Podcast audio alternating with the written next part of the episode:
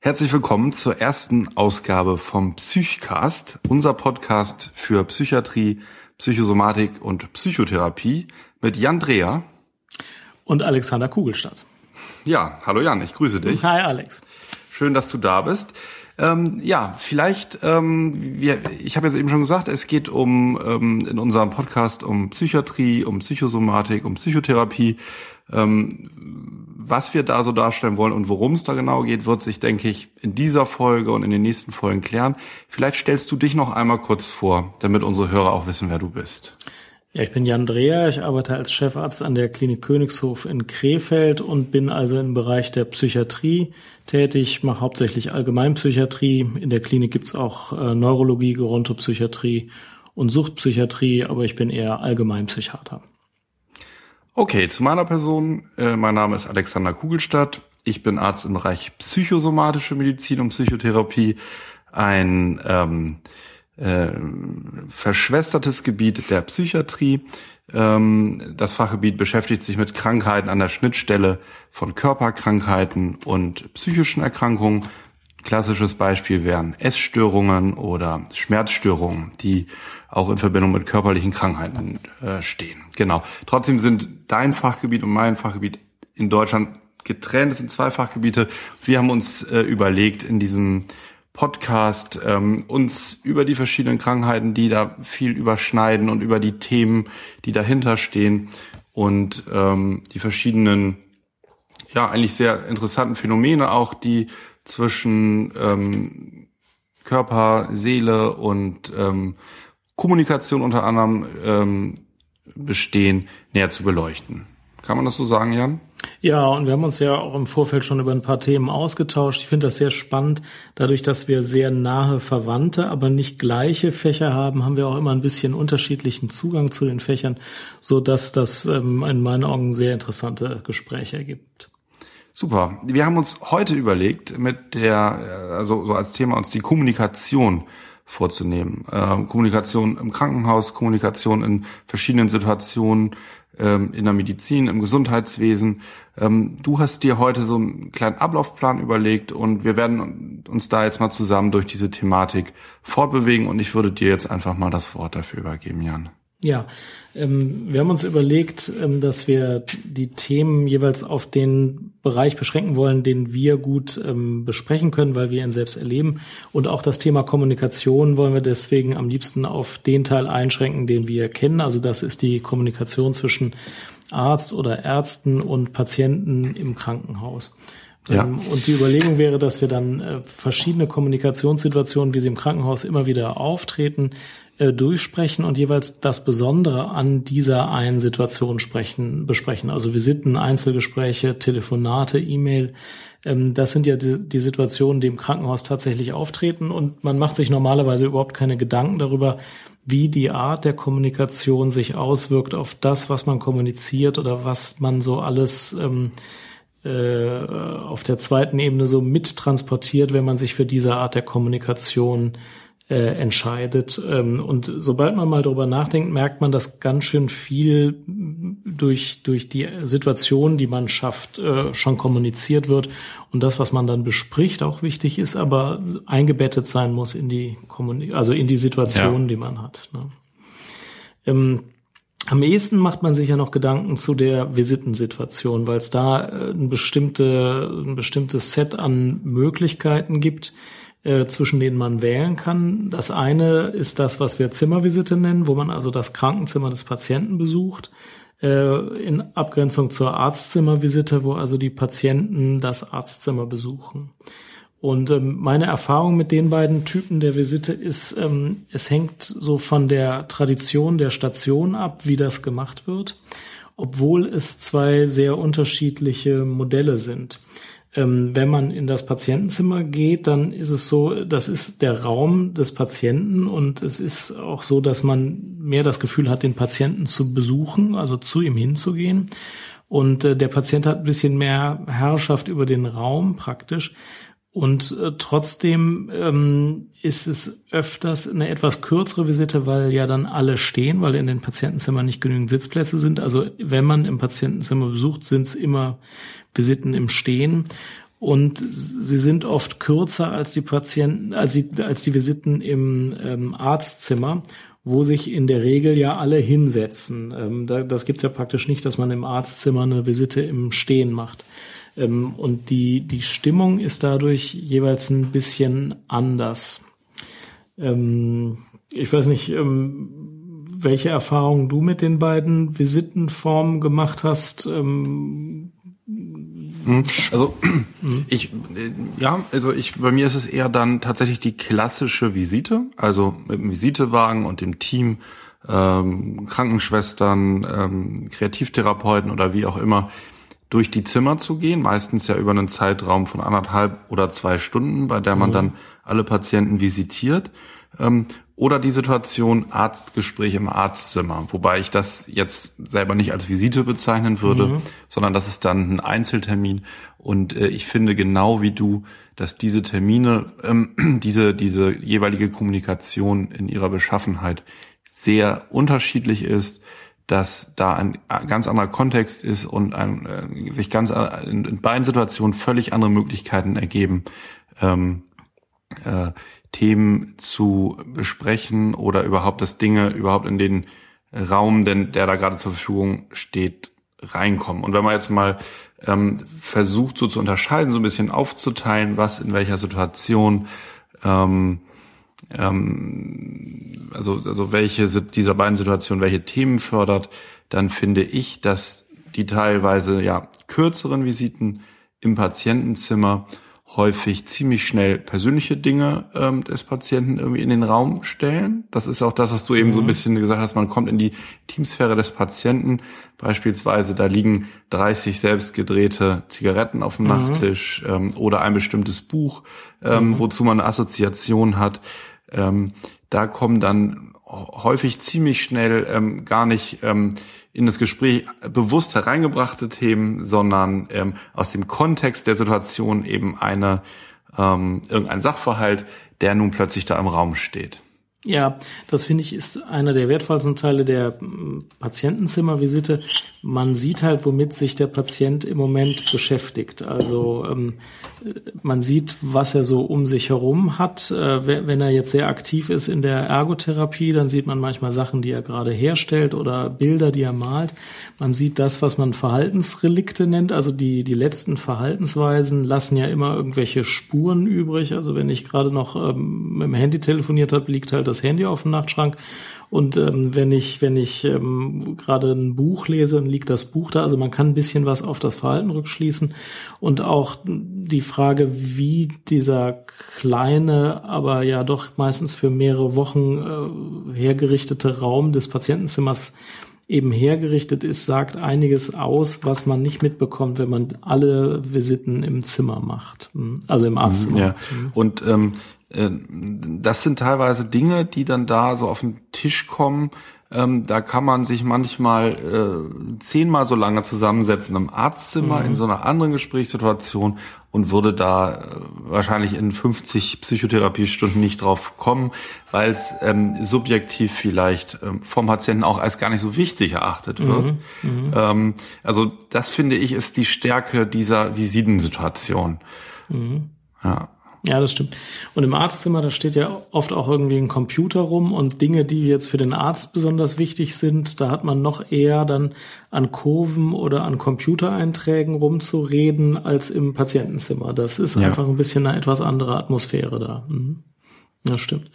Ähm, der Unterschied im Stehen, im Gehen hatten wir schon besprochen, was auch oft so, so sich konstelliert äh, aus der Tradition der Station heraus ist, wie viele Leute eigentlich bei einer Visite mitgehen. Für uns ist es ja oft äh, gewöhnlich, dass drei, vier, fünf Mitarbeiter des Krankenhauses bei so einer Visite mitgehen, was für uns auch sehr praktisch ist, weil wir uns dann untereinander absprechen im Rahmen der Visite und alle auf dem gleichen Informationsstand sind Und die Patienten geben ja immer mal wieder an, und das merkt man ja auch immer wieder, dass sie eigentlich überrascht sind, wenn sie in ihrem Zimmer so gerade fröhlich ein Buch lesen und dann kommen da fünf Leute reingestürmt. Ich mache das auch so, wie das alle machen. Man klopft kurz an und eine Millisekunde später reißt man schon die Tür auf. Ja. Unter Missachtung der Privatsphäre. Also inzwischen versuche ich mich immer mal wieder am Riemen zu reißen, aber es gelingt auch immer nur mäßig gut. Ähm, und dann stürzen sehr viele Leute in das Zimmer rein, was natürlich eine ganz andere Gesprächsatmosphäre macht, als wenn man zu zweit oder allenfalls nochmal ja. zu dritt redet. Dann ist ganz klar, wenn man da zu fünft ins Zimmer reingeht, dann hat man die Herrschaft über das Gespräch, man stellt die Fragen und der Patient hat kaum die Gelegenheit, ähm, also so viel strukturierend auf das Gespräch einzuwirken, wie die fünf, die da jetzt reingekommen sind, obwohl von den fünf ja meistens auch nur einer redet und dann ja. am Ende des Gesprächs vielleicht nochmal ein anderer eine Frage stellt oder was ergänzt oder so. Ja, das finde ich einen wichtigen Punkt und da sind wir so ein bisschen bei einem, bei einer Sache, die mir auch beim Thema Kommunikation nochmal wichtig ist, so ein bisschen diese Unterscheidung bewusste und unbewusste Kommunikation. Ne? Und, mhm. und, da kann ja jetzt gut abweichen, was wir be bewusst kommunizieren, wäre ja vielleicht die Frage, wie haben sich Ihre Beschwerden entwickelt? Wie geht's Ihnen? Wie ist der Stand der Dinge? Mhm.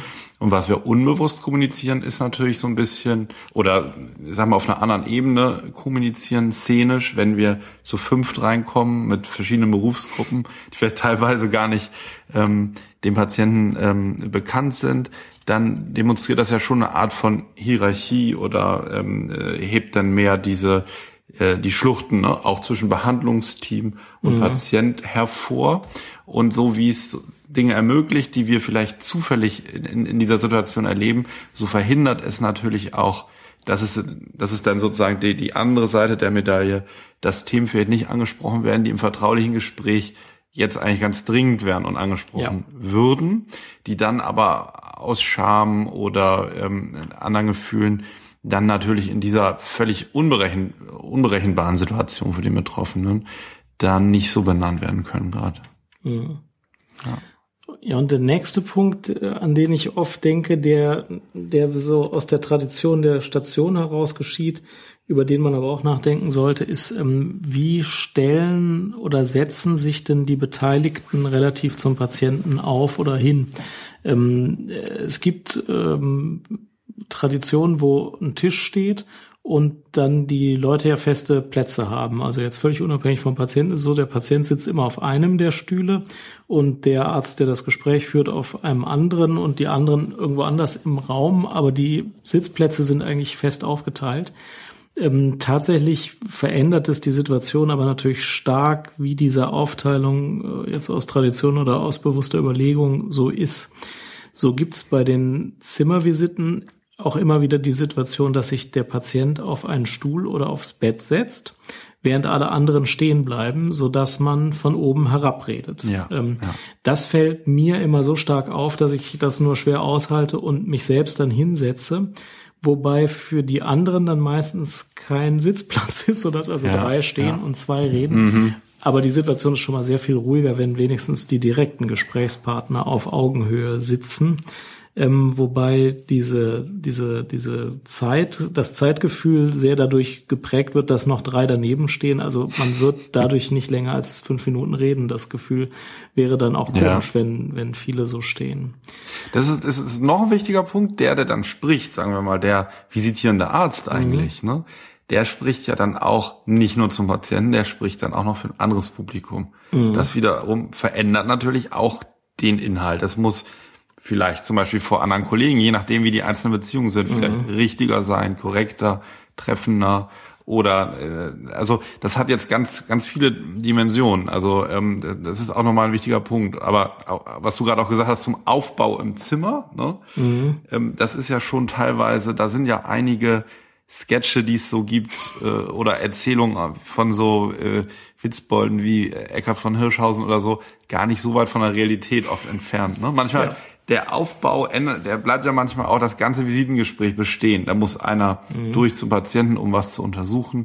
Die anderen rücken dann in einer bestimmten Reihenfolge irgendwie aus dem, aus dem Gang ab. Und mhm. ähm, dann gibt's ja manchmal noch den Visitenwagen, wo jemand vielleicht dokumentiert, dann aber jemand anders noch an die Laborwerte muss, die in der Schublade da drunter sind. Also es ist ja schon auch, bedeutet auch eine gewisse Unruhe einfach in diesem, mhm. ähm, es ist schon teilweise, finde ich, dann schwieriger, sich auch zu konzentrieren. Mhm. Mhm.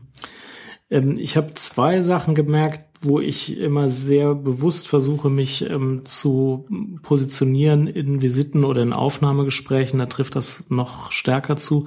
Ähm, wenn ich merke, dass ein Patient sehr unruhig ist, versuche ich möglichst ruhig zu sein und mich möglichst wenig zu bewegen. Das gibt's mhm. manchmal, wenn jemand sehr psychotisch ist, akut psychotisch ist und getrieben ist und dann sehr unruhig durch den Raum läuft, dann ist man manchmal geneigt, äh, so ein bisschen sich umzudrehen und hinterher zu gucken oder sogar auch mal hinterher zu gehen, was die Unruhe deutlich verstärkt. Also ich merke, wenn jemand sehr unruhig ist, versuche ich möglichst unbeweglich im Raum zu stehen, um nicht noch mehr Unruhe zu schaffen.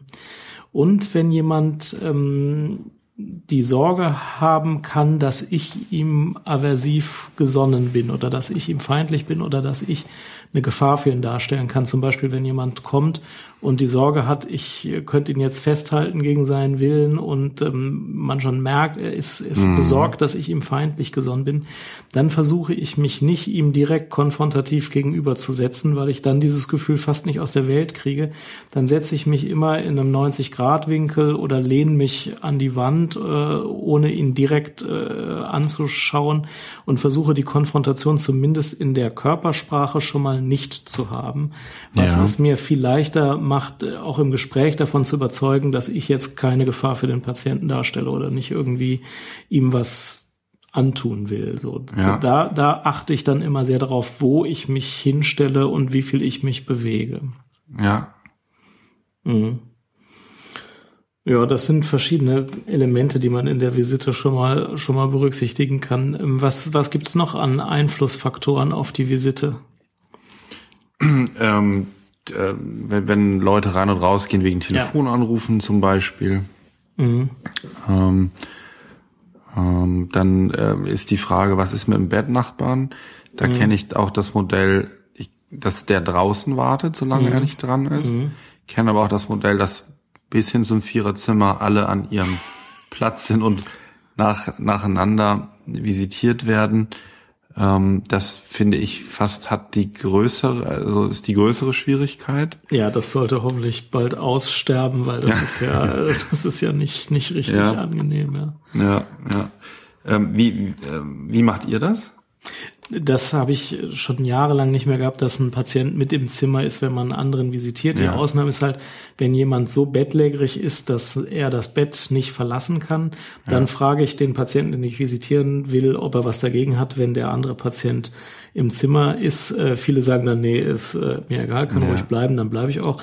Ähm, aber wenn da äh, Zögerlichkeit ist, dann gehen wir halt in ein Arztzimmer, um zu sprechen. Mhm. Aber also dieses ja. Angebot versuche ich schon immer zu machen, denn ja. also das ich, ich versuche mir immer zu überlegen, was fände ich angemessen, wenn ich jetzt der Patient wäre. Ja. Und das fände ich schon unangemessen, wenn jetzt noch ein Patient daneben wäre. Das fände ich jetzt mhm. unhöflich. Ja. ja. Mhm. Ja, das und ähm, also das ist noch ein Aspekt und ich finde auch ähm, ähm, bei der also was ganz pragmatisches, dass man an verschiedenen Anfängen oder Enden der Station beginnt, weil also die Zeiteinteilung ist da noch mal schwieriger, wenn man mhm. durch die Zimmer geht. Ähm, hat dann verschieden äh, intensive oder zeitaufwendige Situationen, die es zu besprechen gibt. Ähm, und da kann es ja an einzelnen Stellen halt zu Verzögerungen kommen, an anderen Stellen geht es vielleicht schneller. Und ähm, da finde ich häufig, dass man so im, im hinteren Drittel der Visite dann äh, es schon eiliger hat wegen Anschlusstermin. Und um da keinen zu benachteiligen, finde ich, dass man an verschiedenen Tagen dann an, an verschiedenen ähm, Stellen auch anfangen sollte. Ja, damit nicht, damit, ja. damit nicht die gleichen ähm, Patienten dann immer am Ende äh, unter Zeitdruck visitiert werden müssen. Wobei natürlich Zeitdruck eigentlich immer ein schlechter Ratgeber ist äh, auf Visitegesprächen. Ja. ja.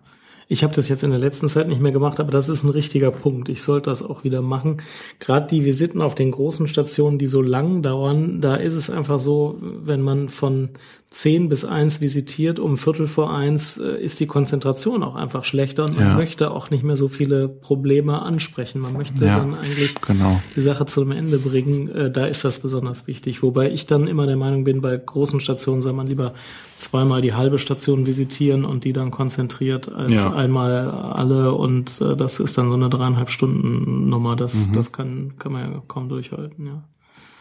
Wie stehst du zu Dokumentation? Findest du gut, wenn ein äh, ärztlicher Kollege ähm, in der Visitensituation gleich im Laptop oder auf Papier dokumentiert oder sollte das nach der Visite erfolgen? Ja, ich habe da verschiedene Modelle. Am liebsten ist mir eigentlich, ich führe das Gespräch und währenddessen dokumentiere ich nichts und auch kein anderer. Und äh, wenn der Patient rausgeht, bevor der nächste reinkommt, diktiere ich dann in Diktiergerät eine Zusammenfassung der Visite. Ähm, dann kann man es nochmal kurz sortieren. Das dauert auch nicht länger als eine Minute pro Patient. Das Gespräch ist nicht gestört und damit komme ich eigentlich am besten zurecht. Auch das ist irgendwie sehr traditionell. Also auf manchen Stationen mache ich das dann nicht, weil das auf der Station nicht so üblich ist, obwohl das eigentlich ein gutes Modell ist. Das ist ganz komisch. Zu Station, so als Mikrokosmos, können wir irgendwann auch nochmal eine, eine Episode Dringend. machen. Das, Ja. ist, äh, das ist wirklich so, dass das einen ganz starken Einfluss hat. Aber damit komme ich eigentlich am besten zurecht. Es gibt natürlich Ausnahmen. Wenn ich ein Gutachten mache und jetzt eine Anamnese erhebe und irgendwie drei Stunden darüber rede, was wann äh, gewesen ist im Leben, dann findet es auch der Patient völlig normal, wenn ich äh, solche Details dann sofort aufschreibe, dann weiß auch jeder, dass sie nicht verloren gehen. Dann stört's nicht, finde ich. Aber in der Visite äh, stört's. Da gucke ich zwar was im Computer nach, wenn ich nach einem Laborwert gefragt werde oder so, aber mehr, mehr versuche ich eigentlich nicht, während der Patient anwesend ist, zu Ja. dokumentieren. Gut, ähm, ähm, ja, das zu Visite und ähm, Einzelvisite wäre das ja, wären das ja erstmal so die, die Punkte, ne, die wir jetzt Genau. geguckt haben. Hm. Ähm, ich habe mir aufgeschrieben, welche Kommunikationssituationen dann noch häufig im Krankenhaus sind und ähm, über die ich vielleicht kurz äh, sprechen will. Ähm, was äh, für mich immer schräg ist, ist, wenn ich angerufen werde ähm, von einem Angehörigen oder auch von einem Patienten, der gegenwärtig nicht in Behandlung ist, dann stelle ich bei mir mal fest, am Telefon vereinbare ich gerne Termine und ähm, ich kann auch bestimmte konkrete Fragen beantworten. Aber ich möchte am Telefon eigentlich fast nie jetzt eine längere Sache besprechen. Wenn ich merke, es geht um was Längeres, möchte ich eigentlich einen Termin vereinbaren. Und für mich ist das so ziemlich klar, dass ich eigentlich nur einen Termin besprechen möchte oder ein ganz konkretes Vorgehen, vielleicht mal Ja. im Einzelfall. Während ich oft merke, dass die Patienten sich denken, gut, äh, jetzt habe ich den schon mal am Telefon, dann kann ich eigentlich auch mal ein bisschen das besprechen. Ähm, ich sage das natürlich immer und sage, ähm, äh, also auf das, das würde ich lieber jetzt mit Ihnen persönlich besprechen, könnten Sie denn zu mir kommen? Und dann ist es auch klar und dann macht man es einfach so, dass man einen Termin macht. Ähm, man könnte ja auch Dinge am Telefon besprechen, aber für mich persönlich wirkt das immer unpassend. Ich habe das in meinem Arbeitsablauf fast nicht drin, dass ich ernsthaft was am Telefon bespreche. Aber da merke ich immer, dass die Erwartungen der Patienten erstmal gar nicht so sind. Wenn ich es dann sage, ist es völlig in Ordnung und dann machen wir einen Termin, aber da sind die Erwartungen äh, unterschiedlich. Das stelle ich immer wieder fest. Ja, ähm, kann ich kann ich gut nachvollziehen, geht mir ähnlich, was mich ab und zu auch immer wieder wundert, weil ich ansonsten ja sehr online und kommunikativ und äh, äh, Skype, Podcast, WhatsApp-mäßig unterwegs bin. Ähm, aber ähm, tatsächlich finde ich auch, wenn ich jetzt ne, über eine Medikation zum Beispiel sprechen würde äh, mit einem Patienten oder über die Entwicklung seiner Beschwerden seit dem letzten Termin und sowas, das finde finde ich auch ähm, finde ich auch unpassend am Telefon. Und ich weiß noch gar nicht, also ich habe mir da bis jetzt eben gerade auch noch gar nicht so richtig überlegt, wie das kommt, ne? ob das tatsächlich ist, weil ähm, wir ja eigentlich gewohnt sind, verschiedene Kommunikationskanäle zu nutzen, nicht nur die Sprache, sondern auch gerade was ja das ähm, unbewusste Kommunizieren angeht, da geht ja ganz viel über die Mimik, was ja eigentlich auch so ähm, entwicklungsgeschichtlich äh, aus dem Tierreich abstammt, dass wir unser ganzes Gefühlsleben oder in welchem affektiven Zustand wir gerade sind, über Mimik, über Körperhaltung ähm, kommunizieren. Und ähm, das ist, ne, gerade wenn wir jetzt im Bereich äh, Psychiatrie, Psychosomatik arbeiten, ein ganz schön großer Faktor eigentlich ist, diese Ebene auch mit zu erfassen und dass wir vielleicht schon so gewohnt sind, diesen Kanal zur Verfügung zu haben, dass das am Telefon dann einfach schwierig wird, auch, äh, sage ich mal, plakativ so in der gewohnten Qualität arbeiten zu können. Mhm. Ja, das glaube ich ja. auch. Hm. Womit wir praktisch beim, beim zweiten Thema wären, nämlich warum gibt es eigentlich nicht viel mehr Online-Psychotherapie?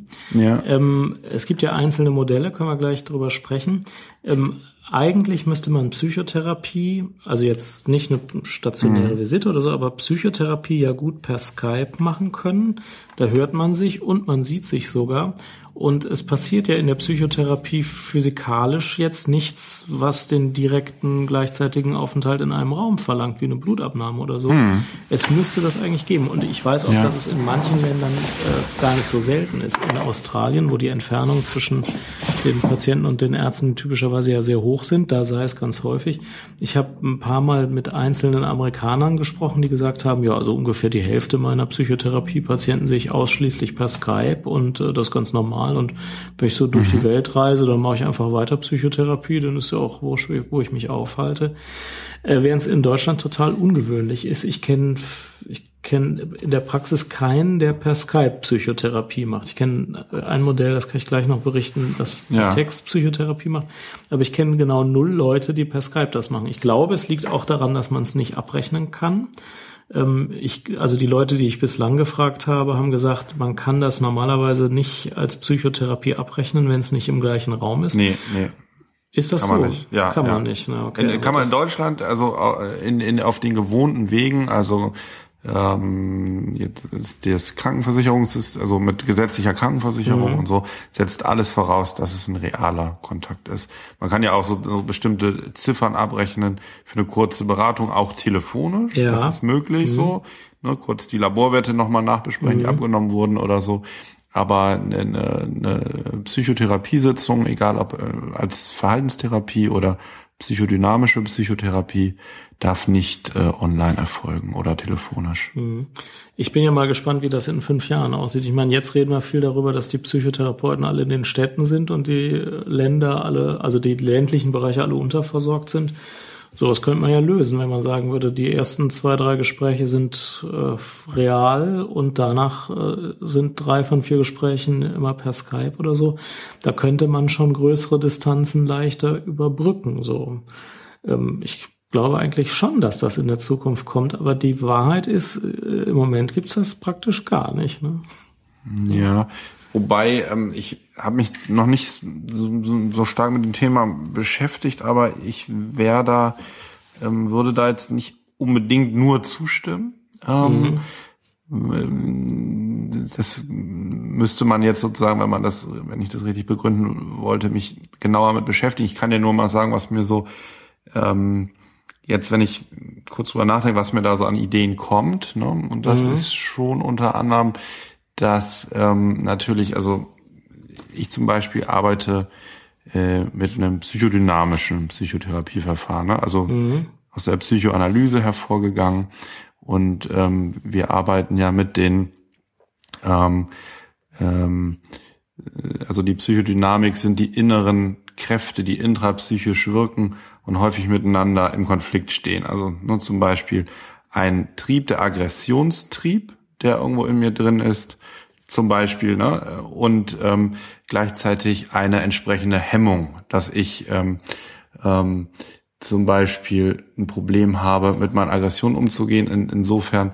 als dass ähm, ich einen aggressiven Impuls habe, der gleichzeitig, damit ich gesellschaftlich überhaupt angepasst und funktionsfähig bin, gehemmt ist. Mhm. Und wenn das zu einseitig stattfindet, diese, also der ein Impuls stark ist und eine starke Hemmung, und ich den zu einseitig abwehre auf Dauer, kann das in bestimmten Lebenssituationen zu Beschwerden führen, zum Beispiel mhm. zu einer depressiven Erkrankung oder zu einer Angsterkrankung, mhm. weil die Angst dann äh, theoretisch ähm, ähm, letztendlich doch vor dem aggressiven Durchbruch ist, also vor dem mhm. eigenen aggressiven Impuls. Mhm. Und das gilt es nun, hört sich irgendwie erstmal ganz schön kompliziert an, aber das ist nun zum Beispiel so eine Konstellation, die es in der Psychotherapie ein wenig mehr aufzudecken gilt und zu verstehen, um, um diese Impulse, die da sind, integrieren zu können in die eigene Person.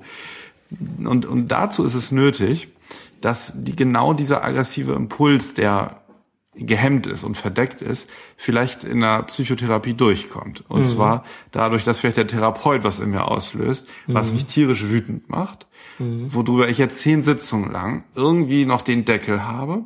Dann kommt er zum zehnten Mal fünf Minuten zu spät und holt mich zu spät im Wartezimmer ab und dann platzt mir der Kragen. So und mhm. dieser dieser dieser ganze Konflikt wird dann deutlicher. Und da frage ich mich, ob das sich alles so gut entfalten würde und ob diese innerseelischen Kräfte, von denen ich anfangs sprach, die da irgendwie manchmal fehlgeleitet oder zu stark gehemmt sind oder so etwas, sich in Skype-Telefonaten so gut ähm, entwickeln könnten. Wir nennen das ja auch sozusagen in der, in der Psychoanalyse jetzt Übertragung und Übertragungsneurose, was da also dann sozusagen von meinen eigenen Konflikten, was ich auf den Therapeuten projiziere. Und da würde ich jetzt erstmal ad hoc, ohne mich jetzt ausführlich damit beschäftigt äh, zu haben, bezweifeln, dass das in jedem Fall auch bei Skype genauso gut ginge.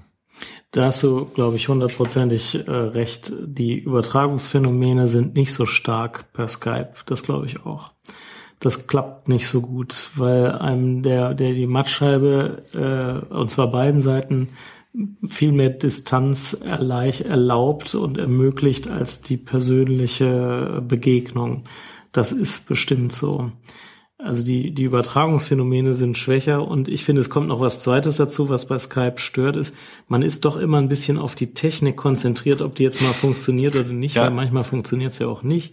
Und wenn sie funktioniert, ist man die ersten fünf Minuten erstmal froh, dass sie funktioniert und ähm, äh, nicht jeder Patient hat ja auch die geeigneten technischen Voraussetzungen und dann weiß man letztlich doch nicht genau, wo sitzt der jetzt? Ist der jetzt äh, doch irgendwie unterwegs in einem Café oder ist er zu Hause?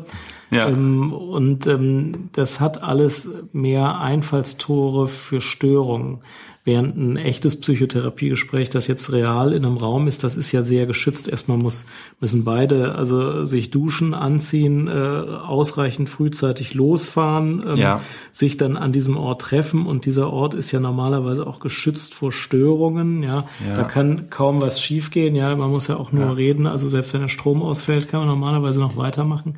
Ähm, dann, hm, Entschuldigung, das finde ich einen wichtigen Punkt und dass auch der Therapeut fürs Setting sorgt und mhm. tatsächlich vor Störungen und tatsächlichen Übergriffen schützt. Ne? Wenn wir jetzt mhm. zum Beispiel über eine Traumatisierung und Traumafolgen nachdenken, mhm. dann ist der, der, der Therapeut, der Arzt, ja der Hüter des Settings, der sorgt für mhm. Sicherheit im Raum äh, vor einer tatsächlichen Wiederholung von so etwas.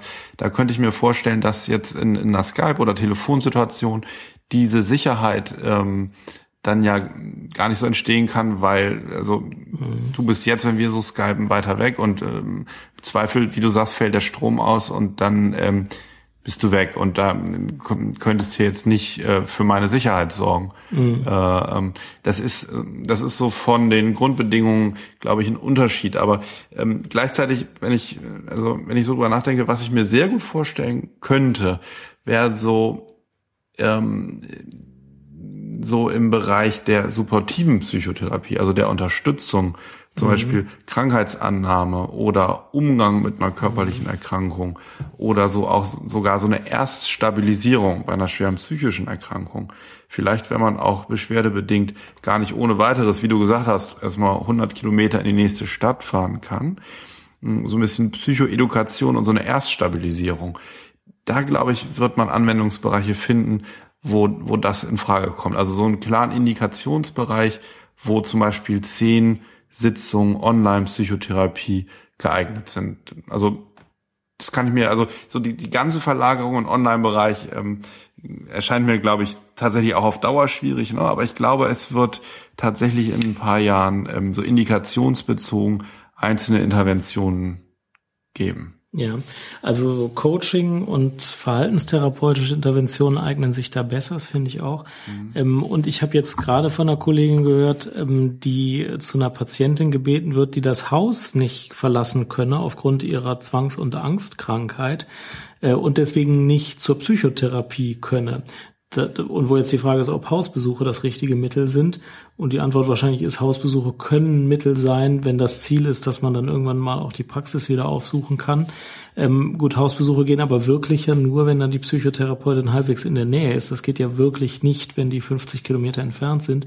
Und in so einer Situation könnte man sich schon vorstellen, dass man dann per Skype anfängt, aber dann mit dem Ziel, dass dann auch der Praxisbesuch irgendwann wieder möglich ist.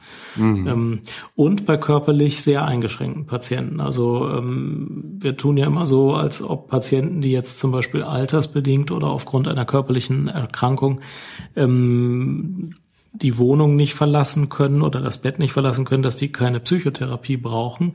Das ist aber ja nicht richtig. Also Gerontopsychiater sind äh, völlig ja. zu Recht der Meinung, dass Psychotherapie im Alter genauso richtig und wichtig ist wie ähm, ja. diesseits der 65. Und da gibt's aber einfach wirklich viele, wo man äh, jedes Mal einen Krankentransport organisieren müsste, was dann ja. einfach unangemessen sein kann. Während jemand, der mit seinem iPad gut zurechtkommt, dann völlig problemlos 50 Minuten konzentriert Psychotherapie machen könnte. Ja, ja auch da finde ich, das erste Gespräch oder das, die ersten drei oder jedes zehnte zusätzlich noch sollten real sein. Das finde ich schon. Aber ähm, da könnte es eine Bereicherung sein, wenn man das auch machen könnte. Ja, da fällt mir gerade ein, wo du das sagst, ähm, wie stehst du denn zum ganz alten äh, analogen Hausbesuch in der Psychiatrie und Psychosomatik? Ja, das ist äh, eine gute Sache, finde ich. Wie schon ja. die Zimmervisite liefert ja. das auf einen Blick Informationen, die ich in der Ambulanz nach einem äh, halben Jahr meistens noch nicht bekomme.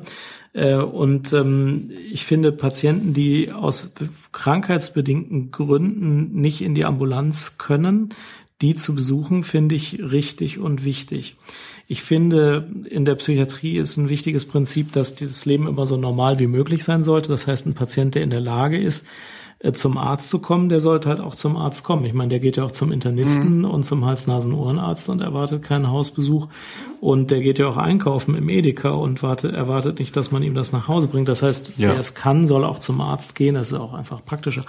Aber es gibt in der Psychiatrie Situationen, wo das der Patient nicht so gut kann und dann sollten wir auch Hausbesuche machen. Und da gibt es ja eine ganze Reihe von Modellprojekten, aber relativ wenig regelfinanzierte Projekte wo das auf breiter Basis angeboten wird. Ähm, äh, das aber auch nur in Deutschland so. In, in Holland ist ja sehr viel mehr ambulant und auch sehr mhm. viel mehr in den Räumen des Patienten. Ein Kollege von mir berichtet, dass in Holland teilweise sogar Delirien in der Wohnung des Patienten mit ambulanten äh, täglich bis zu mehrfach aufsuchenden Diensten dann behandelt werden. Gut, Delir finde ich jetzt wirklich sportlich, aber die machen das da, glaube ich, wirklich professionell. Aber das ist so eine deutsche Sonderart, dass der Hausbesuch sowieso schon selten ist und in der Psychiatrie ganz besonders selten ist. Das ist auch mhm. nicht gut, finde ich. Mhm. Mhm. Ja. Ja.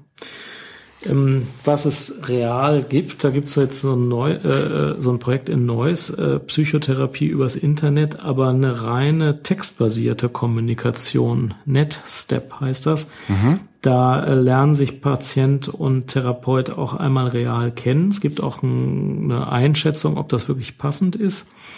Ähm, aber danach ähm, tauschen die sich ähm, zeitlich asynchron über E-Mails praktisch aus, also verschlüsselt ja. technisch ein bisschen anderes äh, System, aber ähm, nicht gleichzeitig, kein Chat, sondern Texte, ja. die äh, in einem Abstand von bis zu 48 Stunden, glaube ich, hin und her äh, geschickt werden, womit mhm. ähm, gute Erfahrungen gemacht äh, werden würden. Ich selbst habe ja da nicht mitgemacht, ähm, aber für bestimmte verhaltenstherapeutische Konzepte gelinge das sehr gut.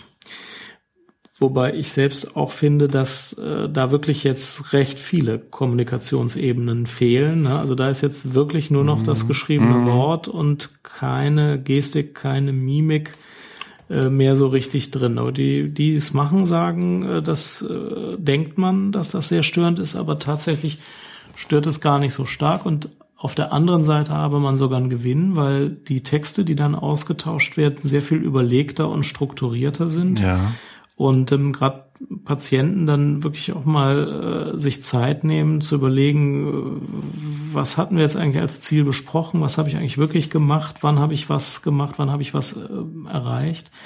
Ähm, und dann mit sehr viel mehr Überlegung der Text geschrieben ist, als manchmal das Gespräch dann so dahin läuft, so dass gesagt wird, die vermuteten Nachteile der, der fehlenden Kommunikationskanäle sind praktisch gar nicht so stark, wie dann aber die tatsächlich zu beobachtenden Vorteile der höher strukturierten Kommunikation. Mhm.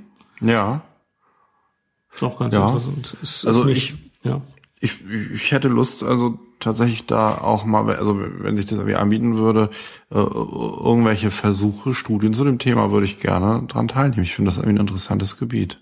Mhm. Ich finde es auch interessant. Ja. Ich persönlich würde lieber äh, Skype-Psychotherapie mhm. machen. Das kommt mir näher als Texte.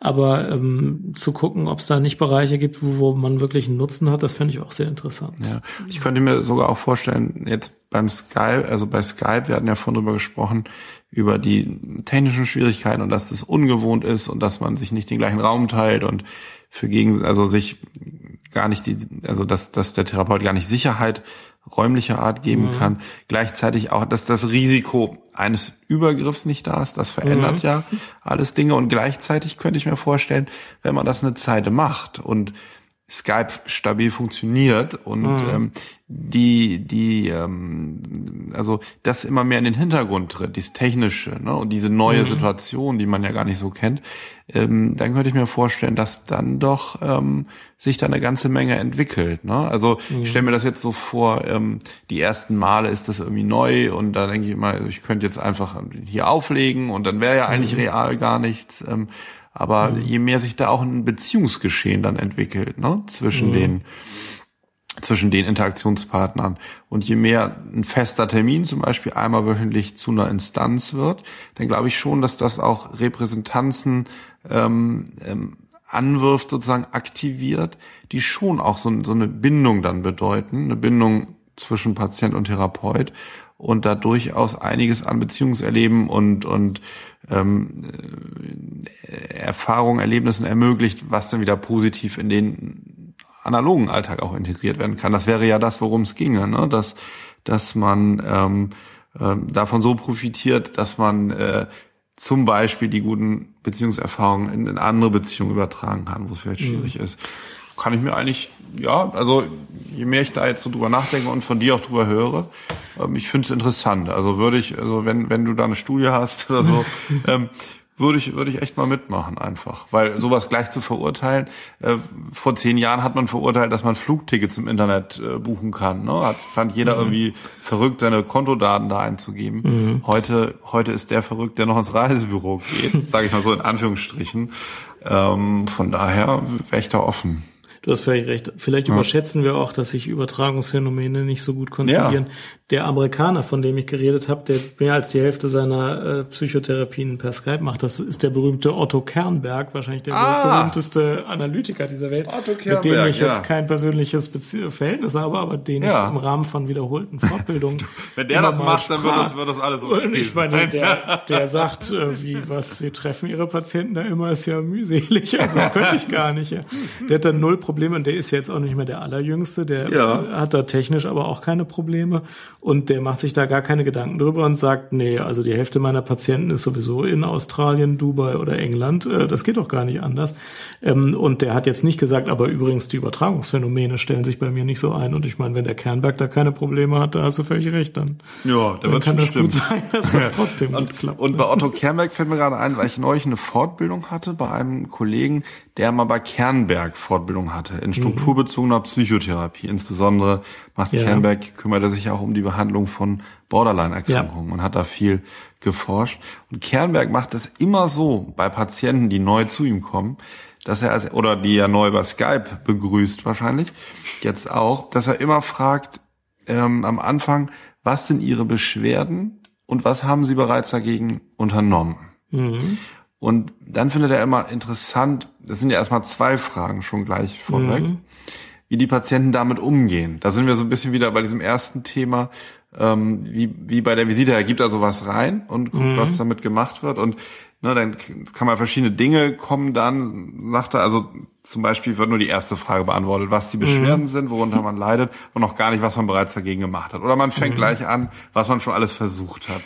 Ähm, oder die Fragen werden fein säuberlich nacheinander beantwortet. Da hat man schon mal so vom Strukturniveau her, also ne, wo, wo steht derjenige, ähm, hat er vielleicht eine Arbeitsstörung zum Beispiel, indem er gar nicht meine, meine Frage beantwortet. Mhm. Ähm, das fand ich eine ganz interessante Vorgehensweise, das auch so Schema, der macht das immer und, und guckt dann immer sozusagen, das ist schon so automatisch, was da zurückkommt. Mhm. Hat mich erinnert an so eine Untersuchung von ähm, einem Psychoanalytiker, der nämlich zum Gebiet der Arbeitsstörung, der hat Studenten untersucht hier in Berlin in den 70er Jahren, Studenten, die wegen Lernstörungen kamen. Ne? Mhm. So, eine, so eine Sprechstunde gehabt für Lernstörungen. Der hat den Patienten gesagt, die zu ihm kamen, ähm, er macht analytische Behandlung mit denen und die sollen äh, immer am Anfang der Sitzung unaufgefordert den letzten Traum erzählen, den sie hatten. Mhm. Und da dachte er, würde man jetzt erstmal denken, ah, der Analytiker, der äh, überlegt jetzt, was die Traumsymbolik da bedeutet ne, und was für Konflikte mhm. der hat. Aber dem, dem ging es darum, anzugucken, was mit dieser ja recht einfachen Aufforderung und, und Anweisung passiert. Also ah, ne, ja. es werden, werden, äh, werden überhaupt Träume erzählt äh, oder wird der Traum am Ende der Sitzung erzählt oder wird ein Traum erzählt, aber nicht der letzte, sondern der vorletzte und, und diese Dinge. Und ähm, das sind immer, finde ich, so ganz, ganz spannende, ähm, ja, irgendwie so Träger, wo man äh, gucken kann, was, was daraus wird. Das fiel mir gerade zu Kernberg jetzt noch ein. Ja. Darf ich dir auch meine Lieblings-Kernberg-Anekdote erzählen? Ja, gerne, gerne. Die hat er auch auf einer Fortbildung erzählt. Und zwar hat er gesagt, wie er neulich im Radio erklärt habe, was die Borderline-Störung sei. Das habe er so erklärt. Ähm, da hätten zwei verzweifelte Eltern von einer jungen Patientin ihn angerufen und gesagt, ähm, sie käme mit ihrer Patient, mit ihrer Tochter überhaupt nicht mehr zurecht. Die würde immer so Wutanfälle haben und die ganze Wohnung zertrümmern und äh, ob er ihr helfen könne. Und ähm, hat er gesagt, kein Problem. Dann äh, hat er sie auch aufgenommen und ähm, einmal pro Woche behandelt und das hätte so drei, vier, fünf Wochen gedauert. Und dann hätten die Eltern ihn total begeistert angerufen und gesagt, Herr Kernberg, äh, Sie haben unsere Tochter geheilt. Äh, seit Wochen haben wir hier überhaupt keine zerstörten Möbel mehr. Wir haben Sie es geschafft, in so kurzer Zeit unsere Tochter gesund zu kriegen. Und dann habe er gesagt, ja, wissen Sie, das ist mit der Übertragung so, also ähm, die zerstört jetzt einmal pro Woche meine Praxis. ja. Und ähm, ich freue mich aber zu hören, dass sie zu Hause nichts mehr zerstört. aber wir arbeiten jetzt daran, dass sie meine Praxis nicht mehr zerstört. Ähm, und äh, ja. ja. Eine Sache noch zu Gamberg. Ne? Ja, ich, ich, weiß nicht, ob das stimmt. Er soll, also auf die Frage, ähm, ob er mal, also in, in der Behandlung von persönlichkeitsgestörten Menschen wie den Borderline-Erkrankten geht es ja oft so um das Aushalten der heftigen Gefühle. Mhm. Ne? Und, und zum Beispiel dieser, ähm, also das wäre sicherlich ja so eine Grenze, wenn jetzt eine Praxis zerstört wird. Ne? Aber ansonsten sagen diese ganzen Spannungen, Wut, Aggression, diese unangenehmen Gefühle zu containen, also irgendwie ähm, ähm, ja nicht zu verbieten, sondern sie erstmal zu ermöglichen und gleichzeitig den Patienten mit, mit diesen ähm, Spannungen auch ähm, halten zu können. Und ähm, da gab es mal die Frage, äh, Herr Kernberg, ähm, gibt es eigentlich eine Situation, die Sie tatsächlich nicht mehr ausgehalten haben, also wo mhm. Sie die Sitzung ähm, abgebrochen haben? Das ist natürlich etwas untypisch bei Borderline-Störungen, weil mhm. es, es ist wichtig, sozusagen das Setting, egal wie schreckliche Gefühle der Patient entfaltet, mhm. auch halten zu können und das irgendwie ähm, zu Ende zu bringen. Und ähm, da sagt er, ja, es gab diese Situation und zwar auch mit einer jüngeren Borderline-Patientin. Ich habe gerade überlegt, ob das die vielleicht war. ähm, der, die, die war auch in einem, in einem ärgerlichen Zustand und ähm, wie so häufig halt. Und er musste während der Sitzung einmal ganz dringend ans Telefon. Es ging nicht anders. Mhm. Das ist auch eher was Untypisches, aber er ist kurz rausgegangen. Das hat die Patientin wohl sehr verärgert. Und ähm, nach fünf Minuten kam er wieder rein bei ihm äh, ist es wohl so, sagen Gerüchte, dass sein ganzes Zimmer voll mit Blumenpflanzen, mit Topfpflanzen mhm. steht. Hast du es auch gehört? Es gibt ein Foto von seiner Praxis, ja. da ist fast nichts drin, aber da steht, glaube ich, schon eine Blume drin. Ja, ja, ja. Also angeblich mit sehr, sehr vielen Blumen mhm. und in, in, diesen fünf Minuten da drin hätte sie mit einer Schere, also an, an allen Pflanzen, alle Blätter, alle Blüten, alles abgeschnitten. Ne? Also einmal komplett abgemäht. So. Und das sagt er, das hat ihn so ähm, geärgert und auch äh, irgendwie verletzt, dass er dann diese die Sitzung dann abgebrochen hat und gesagt, so, sie müssen, ich stelle Ihnen die in Rechnung und, und wir müssen jetzt auch aufhören. So. ist das Foto nach dieser Sitzung gemacht worden? Du hattest mal in deinem Blog Psychiatrie to go ähm, ein Buch empfohlen. Genau. 50 Shrinks oder genau, wie, wie da ist auch das ein mal? Foto von Kernwerkspraxis. Hast du dir das bestellt auch selber? Nee, das gibt's ja auch nur in Amerika. Ich habe auch nur die Bilder gesehen, die ich da Okay. äh, Diese zu frei verlinkt hab. zugänglichen, Mhm, ja. Genau. Zwölf Wobei das Stück oder schon so. schön ist, ja. Fand ich gut, war interessant. Mhm. Schön fotografiert und so. Also es geht um ein Buch, wir können das ja in die Shownotes auch nochmal reinschreiben, Mhm. wie auch einen Link zu Kernberg und, und vielleicht zu diesem Buch.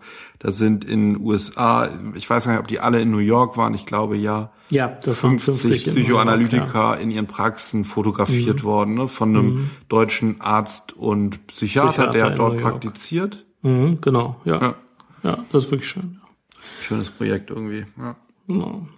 Ich habe noch eine Kommunikationssituation, Ja. die oft fehl wahrgenommen wird, die ich noch gerne kurz ansprechen würde, weil sie immer wieder zu Überraschungen führt.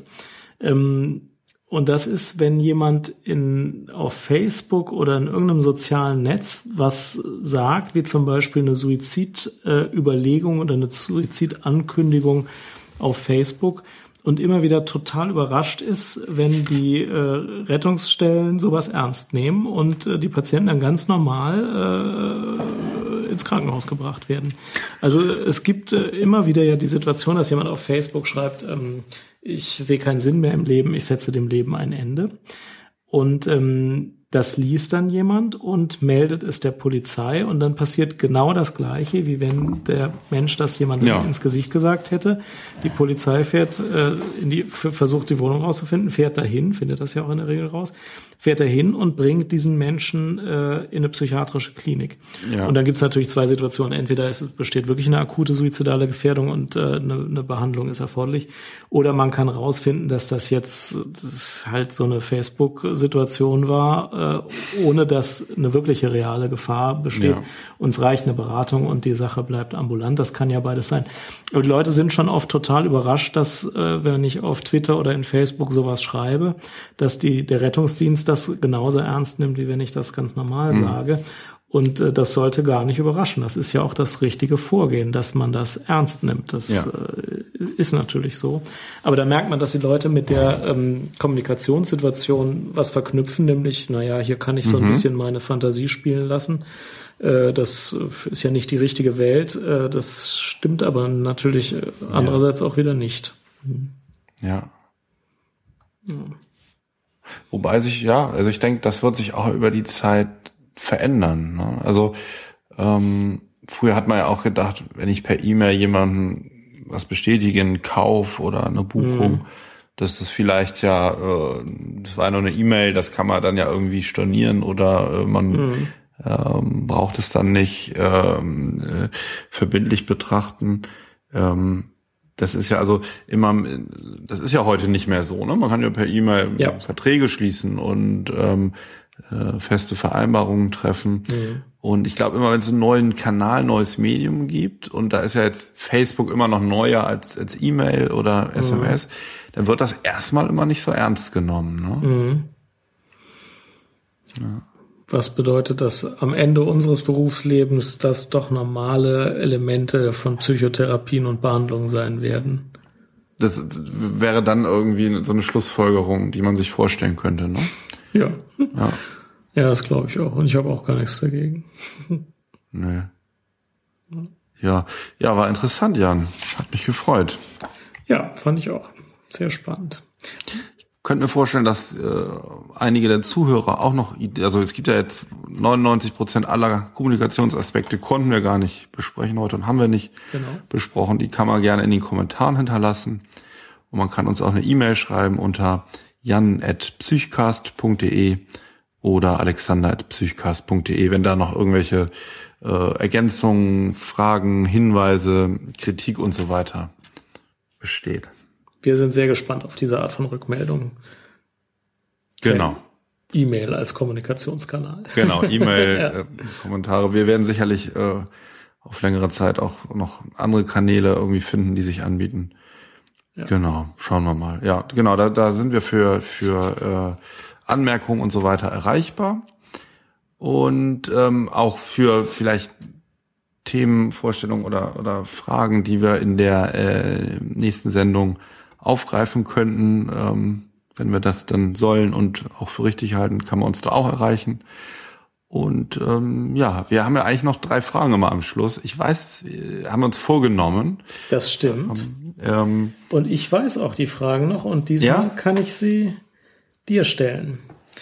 Ähm, Alexander, die erste Frage ist, was ist dir äh, seit unserem letzten Telefonat Neues begegnet? Ich bin umgezogen ähm, und äh, mir ist begegnet, dass ganz schön viele Sachen eigentlich funktionieren können, wie geplant. Also ähm, die, die Umschaltung des Internet- und Telefonanschlusses am richtigen Tag mit neuer Hardware zur richtigen Geschwindigkeit ähm, hat alles perfekt geklappt. Äh, hatte mich überrascht und das gleiche gilt eigentlich fürs Umzugsunternehmen. Und ähm, was brauchen wir noch beim Umzug? Aber es hat noch geklappt, wo ich mich gar nicht mehr dran erinnere gerade. Also jedenfalls das Internet am Umzugstag klappt, ist ein völlig magisches Erlebnis. Unglaublich. Das hat man noch nie gehört in der ganzen Welt. Das hat unglaublich, nee. Ja. ja.